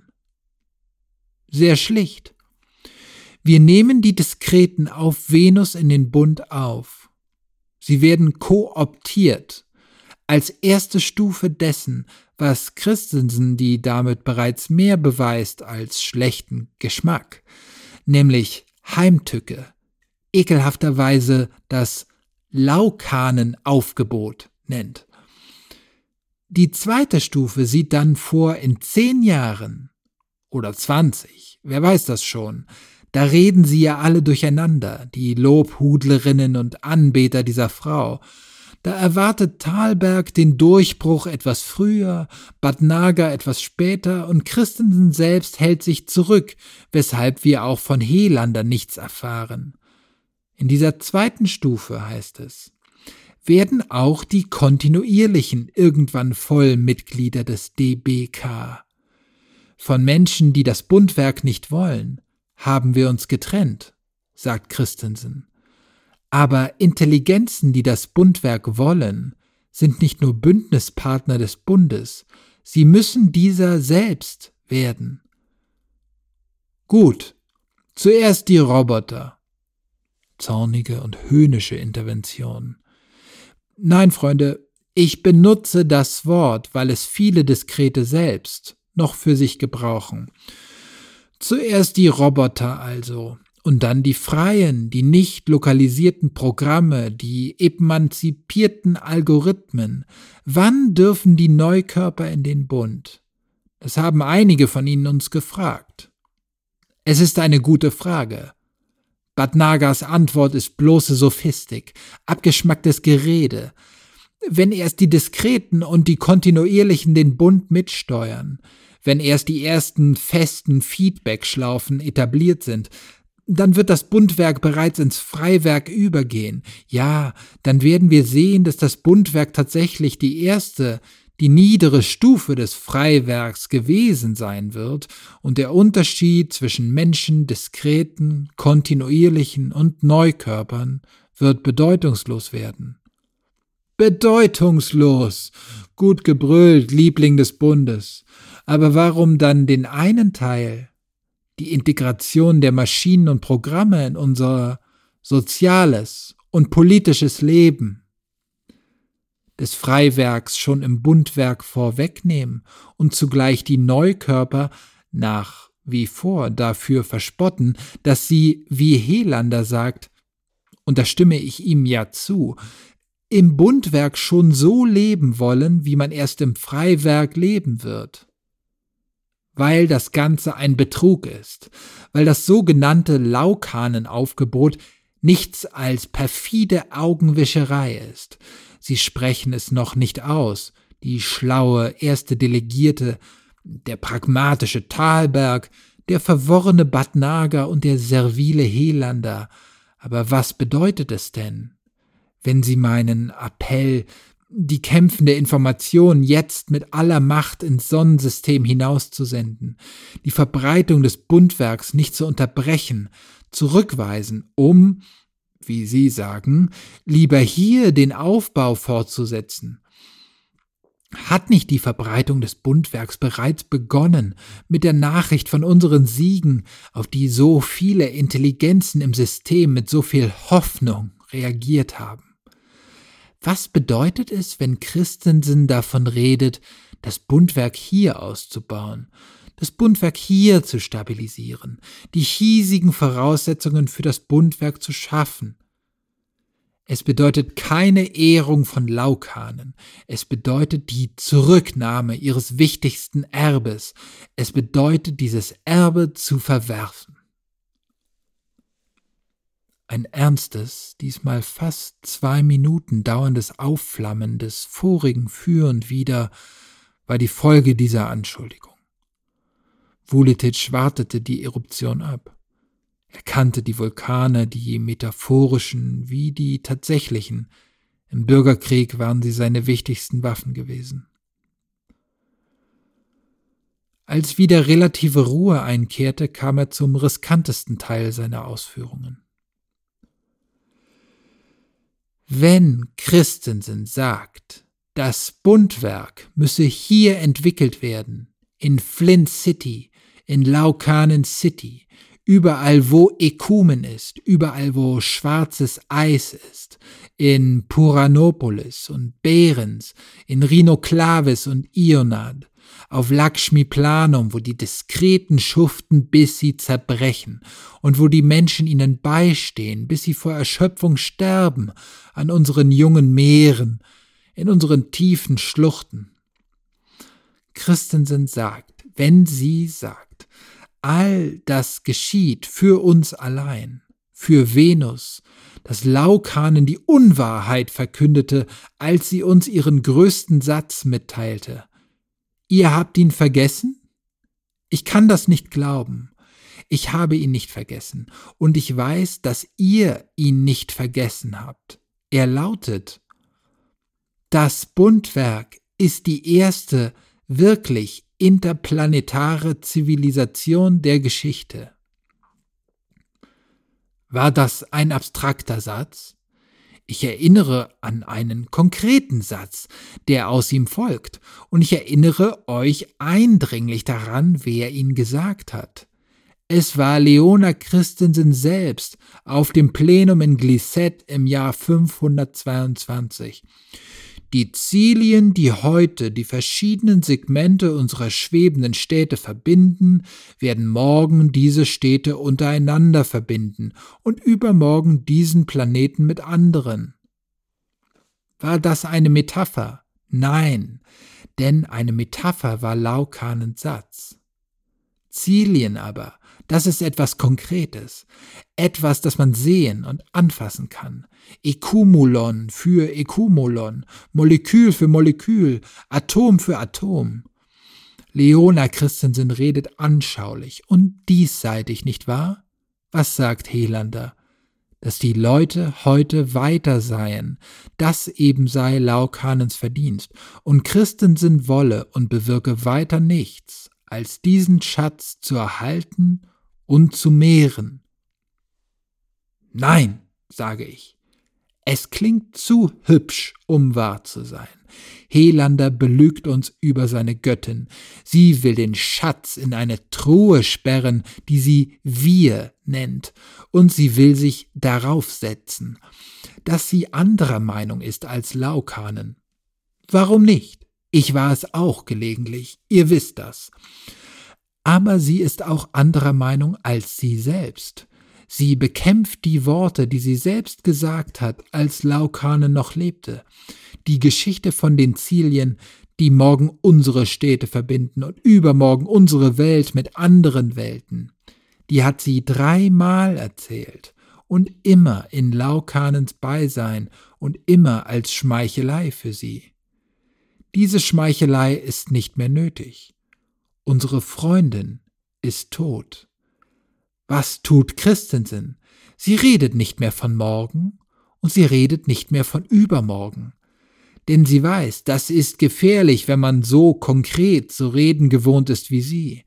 Wenn man nicht Zivilisation sagt, sondern Zilien und darauf besteht, dass das kein Bild ist, sondern dass man echte Zilien meint, Nun, nun, dann bedeutet morgen auch morgen und nicht in tausend Jahren. Und übermorgen bedeutet übermorgen und nicht in zehntausend Jahren. Ich sage, halten wir Laukanen die Treue, die Christensen ihr nicht hält, ja mehr noch, halten wir selbst Christensen die Treue, die Christensen ihrer besseren Einsicht von damals nicht hält, Christensen hat aufgehört zu kämpfen. Sie will herrschen. Wir kämpfen weiter. Und wenn es sein muss, gegen Christensen. Es gab durchaus Zustimmung dafür, und sie wurde auch artikuliert.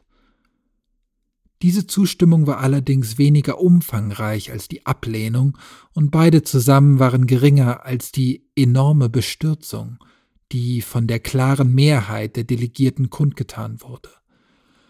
Eine ausführliche Erwiderung meldete in den entscheidenden ersten drei Sekunden niemand an, nicht einmal diejenigen kontinuierlichen, die mit Beobachterstatus an der Veranstaltung teilnahmen, obwohl diese drei Sekunden für ihresgleichen eine mittlere Ewigkeit gedauert haben müssen. Wer die historischen Quellen und die technischen Voraussetzungen kennt, weiß, wie unwahrscheinlich das ist, was als nächstes geschah. Viel später, auf der Erde, im Zuge der ernsten Erforschung der venusialen Verirrungen und Verbrechen, Zitat Rusica Pereira, durch die Gelehrten der Diversitas hat man so gut wie sicher bewiesen, dass es eigentlich nicht hätte geschehen können. Eine realistische mathematische Anteilsschätzung der damals im Plenum verbundenen Fraktionen und Einzeldelegierten eine vernünftige Ausmittelung der Chance, die bestand, dass von allen Wortmeldungen, die auf Vuletitschs heftiges Referat folgten, ausgerechnet Leona Christensens persönliche Entgegnung als allererste in den Frames eintraf und deshalb freigeschaltet wurde, hat zu der Einsicht geführt, dass sämtliche ökumenale Unterstützung der Welt unter Anwendung aller damals vorhandenen Vorhersagetechniken nicht hingereicht hätte, Vuletitsch zu warnen. Ein dunkles Wunder. Christensen stand auf als die Frames sie auf die Tagesordnung setzten. Sie trug die bei ihr üblichen engen Jeans, wohl auch klobige Stiefel oder Sneaker, die man nicht sah, außerdem ihr rot-blau und weiß kariertes Hemd mit offenem Kragen, ohne Krawatte, und darüber die eng geschnittene schwarze Lederjacke, die man von so vielen Bilddokumenten von Plakaten, Stadtfronten, Siegeln im Ekumen und Transparenten entlang der Zierlien kennt.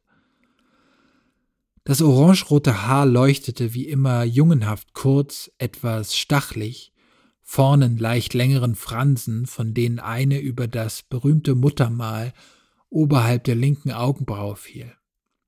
Ihr Blick war warm, ihr Lächeln etwas melancholisch. Sie wirkte nicht bedroht, nicht einmal erregt oder verärgert, als sie das Wort ergriff. Freundinnen, Freunde, ich habe eine Frage. Sie gilt Freund Vuletitsch. Sie ist, wie ihr es von mir kennt, einfach, anschaulich und konkret. Man lachte. Dann sagte sie und sah ihn direkt an, mit Freundlichkeit und etwas wie Bewundern. Was ich von unserem Freund Vuletitsch wissen möchte, ist, was will er von mir? Ich verstehe es nicht. Er sagt, ich habe früher etwas anderes erzählt als jetzt. Das stimmt. Das weiß man, das kann man sich aus allen Archiven holen, in hundert verschiedenen Frames anschauen. Ich habe gesagt, morgen wird der Ekumen unseren Planeten umrundet haben, morgen werden die Zilien hier alles verbinden und übermorgen wird der Ekumen die Distanzen zwischen den Planeten überbrücken. Von morgen und übermorgen haben wir viel geredet, als wir schwach waren. Wir brauchten morgen und übermorgen, denn wir hatten kein heute. Es waren verzeihliche Reden, verzeihliche Fehler. Wir hatten und haben nun mal kleinere Köpfe als Maren Laukanen. Die redete bewusst nicht davon, was morgen und übermorgen geschehen wird. Die redete von ihrem Programm, von dem, was geschehen soll.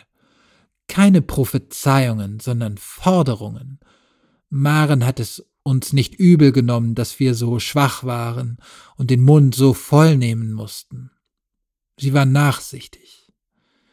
Sie wusste, dieses Morgen und Übermorgen Geprotze hört auf, wenn wir richtig arbeiten müssen, wenn wir in der Verantwortung stehen, wenn das Bundwerk Gestalt annimmt. Was will Freund Vuletic? Wir sollen unsere Freunde, die kontinuierlichen, irgendwo hinschießen mit einer Schrotflinte und hoffen, dass sie durchkommen. Wir sollen hoffen und glauben, dass die Feinde nicht Topos von ihnen lernen, unseren Code, unsere Sprache, unser Wissen über Ekumen und das schwarze Eis. Hoffen, zuschlagen. Wir sollen die Energie, die wir brauchen, um das Bundwerk hier aufzubauen und unsere Verteidigung zu verbessern, denn der nächste Angriff wird kommen. Irrt euch nicht, Freundinnen, Freunde. Man plant schon, man rüstet schon auf. Wir sollen die Energie und die Rechenstunden in ein Himmelfahrtskommando investieren, von dem nicht nur ungewiss ist, ob es irgendwas nützt, sondern von dem sich auch annehmen lässt, dass es uns schaden wird, falls auch nur ein kontinuierlicher gefangen, gequält, gescannt, analysiert wird, falls auch nur einer unter der Folter zusammenbricht und überläuft. Das sollen wir tun, unser Freund Vuletic hat recht.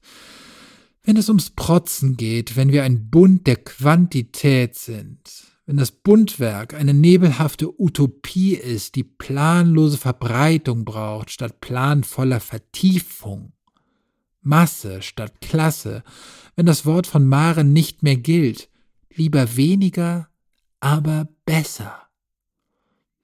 Wenn das alles so ist, und wir die Ausweitung und Verschärfung der Kriege, die man uns aufzwingt, so wenig erwarten können wie ein frühreifes Kind den Jaunt.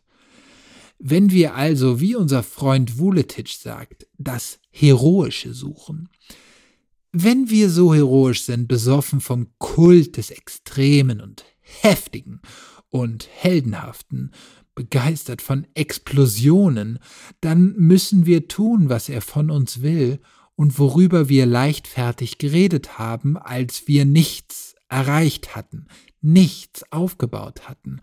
Ich sage es noch einmal, ich habe auch so geredet. Eine Effektpause folgte, die einzige, die sie machte. Viel Zustimmung füllte die Frames. Und dann gab Christensen der Rede die Wendung, in der, so glaube ich, geboren wurde, was ich die historische und politische Ironie nenne, das Eingeständnis eigener Schwäche als Demonstration bereits gefestigter Autorität. Ich frage unseren Freund Vuletic, warum nimmt er mir übel, dass ich nicht mehr so albern daherrede wie vor Jahren? Ich habe damals einen Fehler gemacht, ich habe gelernt, den Fehler nicht mehr zu machen. Wäre es nicht nützlicher für unseren Freund Vuletic, wenn er sich, anstatt mich dafür zu beschimpfen, dass ich lerne, an mir ein Beispiel nehme und auch lernte? Ja, das wäre nützlicher. Vuletic hätte reagieren müssen. Dass er das nicht tat, lag keineswegs daran, dass er, wie man von ihm später hören und lesen musste, auf eine so billige Provokation in diesem Augenblick nicht eingehen konnte, weil es genügend wirkliche ernste Fragen gab, auf die ich sofort antworten musste.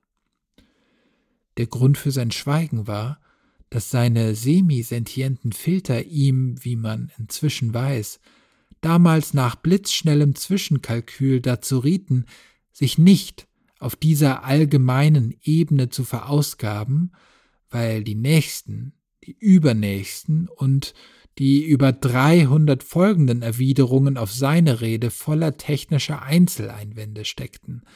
Hätte er sie unbeantwortet gelassen, wären sie von der soeben sprunghaft angestiegenen Zahl seiner Gegnerinnen und Verächter als vernichtende Kritik an seinem herostratischen Plan gewertet worden. Er hatte also nur die Wahl zwischen zwei Sorten der Niederlage, und er traf sie augenblicklich.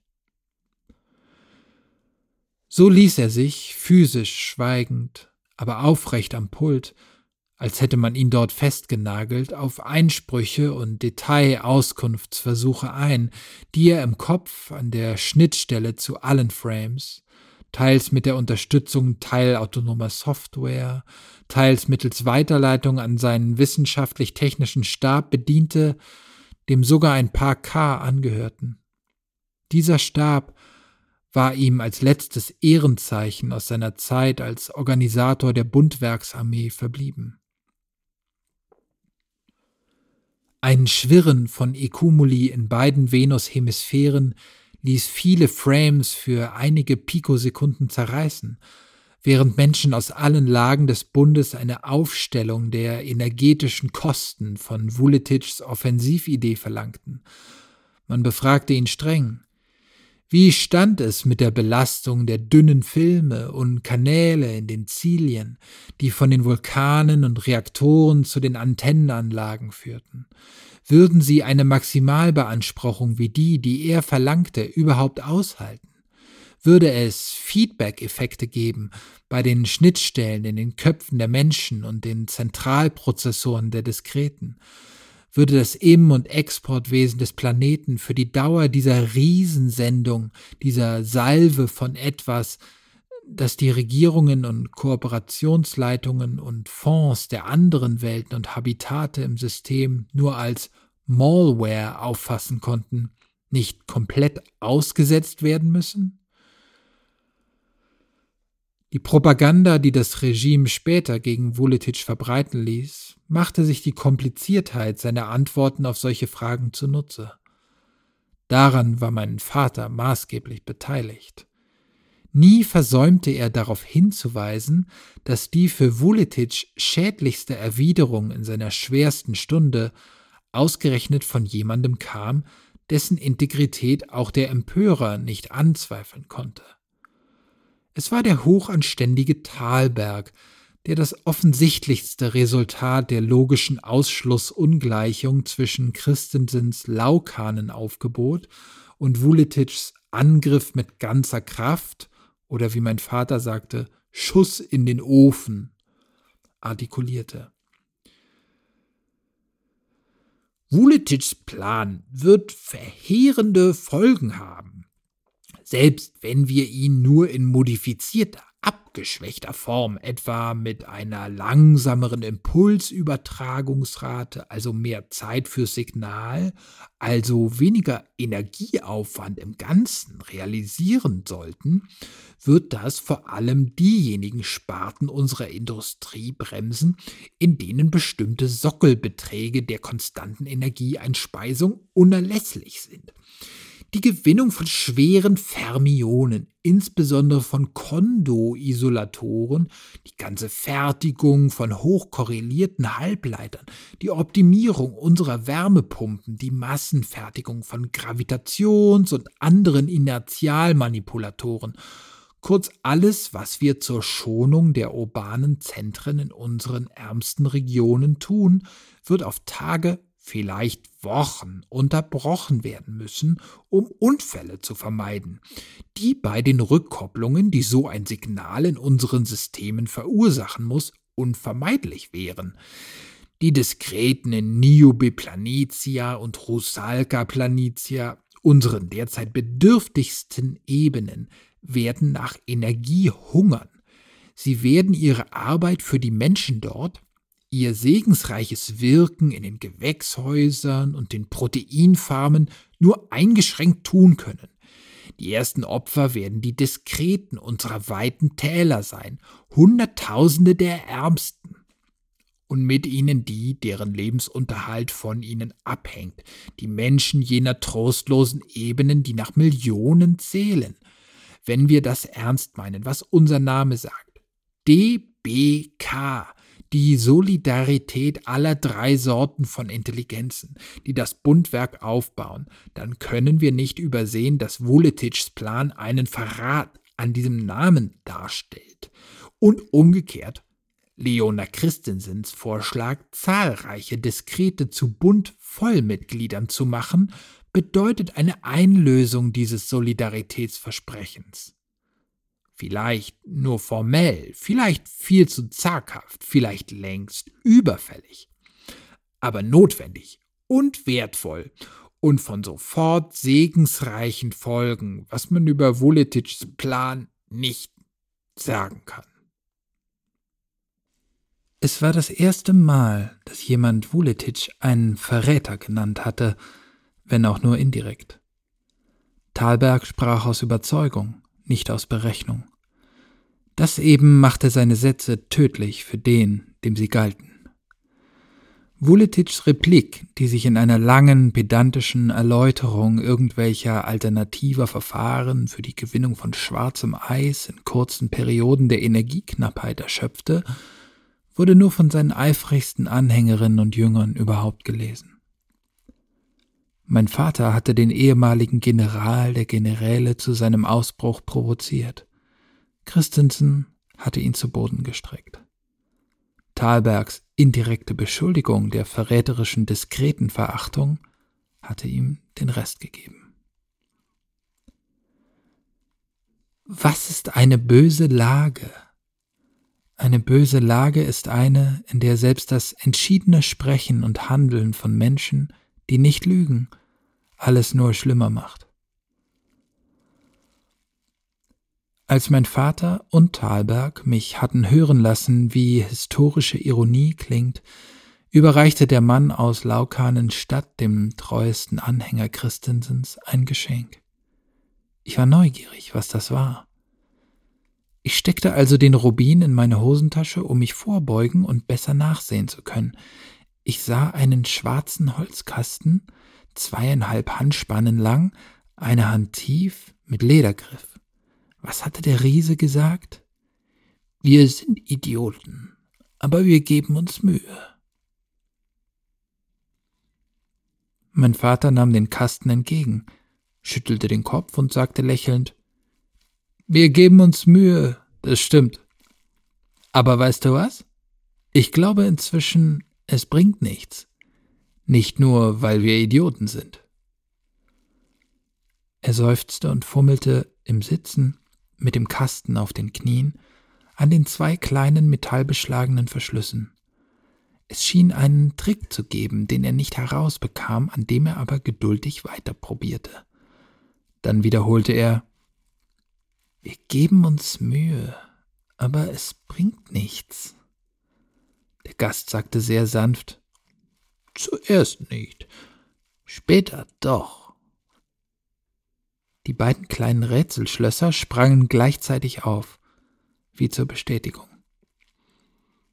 Als das geschah, stand ich rechts hinter meinem Vater, mit gebührendem Abstand, den Rubin in der rechten Hosentasche, die von dem Stein schwer nach unten gezogen wurde. Thalberg nickte andeutungsweise, das hieß, siehst du, Arthur, es geht. Ich sah ins Kästchen. Der kleine Behälter, dessen Deckel sich an Scharnieren aufklappen ließ, war mit nachtblauem Samt gefüttert. Das eigentliche Geschenk lag auf einem flachen, ebenfalls dunklen Kissen. Sie ist eher schön als edel, sagte mein Vater. Also das Richtige. Danke. Was er meinte, war eine alte Pistole, blitzblank poliert, ekumenal restauriert wohl auch, mit langem Lauf und mittig verschraubtem hellhölzernem Griff. Die Waffe sah aus wie die Revolver der Cowboys, Sheriffs und Bankräuber in alten Filmen und Comics. Mein Vater nahm sie aus dem Kästchen, richtete den Lauf auf eine der Ekumenwände und sah über ihn hinweg auf ein Ziel, das nicht da war. Drückte nicht ab. Thalberg sagte, Rat, woher sie stammt. Mein Vater legte die Pistole wieder ins Kästchen und sagte, zwei, drei, vier, nein, etwa 500 Jahre ist sie alt, richtig? Oh, habe ich gefragt, nicht wann. Keine Ahnung. Nordamerika. Wilder Westen? sagte Arthur Helander. Sein Kopf funktionierte wie meiner, dachte das Kind, das ich war, denn auch mir war der Wilde Westen eingefallen. Eben nicht, eben nicht, amüsierte sich der Besucher. Das ist eine Nagant, Modell 1895. Man hat sie in Russland gefertigt. Zunächst unterm Zaren, dann auch nach der Revolution. Für Sicherheitsleute dort, Polizei, Spione des Inneren, so etwas. Man stellte dieses Fabrikat noch her bis in die Mitte der Zeit, in der es das gab, was Sowjetunion hieß. Kalter Krieg, summte mein Vater. Ich hatte keine Ahnung, was das gewesen sein mochte, auch wenn mir das Wort Sowjetunion etwas sagte. Davon hatte mein Vater mir erzählt und Bücher darüber gab es auch. Ganz recht, kalter Krieg, sagte Thalberg, und mein Vater nahm den Faden der historischen Ironie wieder auf. Dann passt es ja. Dann will ich mich verteidigen, damit uns die Erde nicht am Ende Truppen schickt, die uns überrennen, und damit die Kontrarevolution uns nicht verschlingt. Konterrevolution. Es heißt Konterrevolution, nicht Kontrarevolution, berichtigte der Geber den Beschenkten. Wieder staunte ich in mich hinein. Das gab es selten. Nicht, weil mein Vater etwas dagegen gehabt hätte, dass man ihn korrigierte, sondern weil es, wenn er geschichtliche Anspielungen wagte, nahezu niemals nötig war, ihn zu berichtigen. Er hatte das, was in den alten Büchern stand, wie man damals sagte, am Schnürchen. Mein Vater nahm die Waffe noch einmal heraus, wog sie nachdenklich. Ich nehme an, Munition macht mir der Ekumen. Richtig. Ich habe dir ein kleines Initialisierungsskript an eine deiner Frame-Adressen. Danke, Domenico. Ich weiß es zu schätzen und ich glaube, ich weiß auch, was du mir damit sagen willst.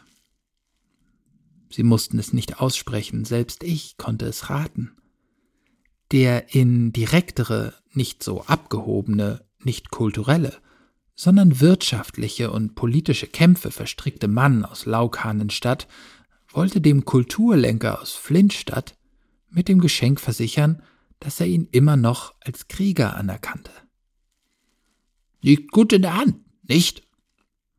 sagte Thalberg. Weniger als ein Kilo, erwiderte mein Vater, und weil er dabei freundlich klang, nicht nur höflich und herzlich, nicht nur kameradschaftlich, riskierte ich eine kleine, freche Frage. Darf ich es auch mal halten? Für Kinder ist das nichts, sagte mein Vater. Thalberg betrachtete mich einen Moment lang, wie man ein technisches Problem betrachtet, bevor er meinem Vater recht gab. Für Kinder nicht. Bist du noch lange ein Kind? Ich verstand die Anspielung. Mein Jahr ist bald. Die beiden Erwachsenen lachten. Ich war ein kleiner Streber und machte deshalb einen Fehler.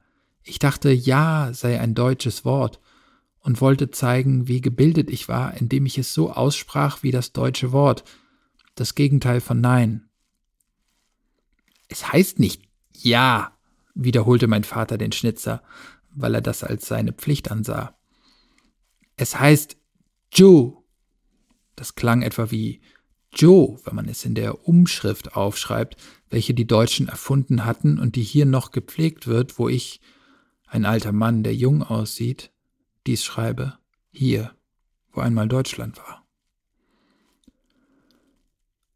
Man kannte auf Venus noch andere Aussprachen des Kürzels, stets freilich mit dem weichen J am Anfang, etwa Joa, J oder J. Am häufigsten und in diesem Sinne korrekt war aber meines Vaters Jo.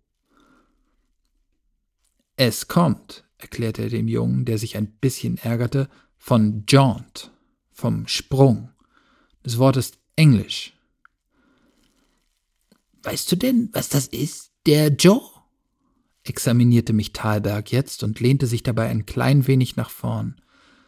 Sein Interesse an mir war seit dem Moment, da ich ihn durch den Stein betrachtet hatte, nicht schwächer geworden. Kleine Tests dieser Art war ich gewohnt, von meiner verstorbenen Mutter her so gut wie von ihrem Witwer, und sagte deshalb leichthin, das ist, wenn ich mich in den Ekumen lege und der kommt durch meine Haut und kommt in meine Zellen und macht, dass ich sehr alt werden kann, viel älter als die Leute früher. Und wann macht er das? fragte Thalberg. Bevor die Hormone kommen, vor der Pubertät, denn während und nach der Pubertät ist es zu spät. Dann, wenn der Joe war, wachse ich in drei, vier Tagen dann bin ich wie einer, der schon 20 ist und bleibe lange 20 und werde 30 und bleibe lange 30 und werde mindestens 150 alte irdische Jahre alt. Thalberg lachte trocken. Dein zweiter Junge wird was, sagte er zu meinem Vater, und mir entging keineswegs die Anspielung auf meinen Bruder, von dem man in diesem Haus nicht reden durfte. Keineswegs. Der große Mann wandte sich mir wieder zu. Es ist bald, richtig? Ich nickte etwas eingebildet. Mein Vater muss bemerkt haben, wie mir die Neugier des wichtigen Gastes schmeichelte. Er schritt mit klaren Worten ein. Nick, ich möchte, dass du jetzt nach oben gehst. Freund Thalberg und ich haben einiges zu besprechen, und ich möchte ihm einiges zeigen. Das wäre langweilig für dich. Ich verstand, was gemeint war. Das Kind würde stören. Ich wandte mich bereits ab, da legte mir mein Vater seine Hand auf die Schulter, dass ich mich wieder nach ihm umdrehte. Er sah mich an. Ich verstand nicht. Er sagte, den Stein, bitte. Ich holte den Rubin aus der Hosentasche, gab ihn zurück und lief nach oben.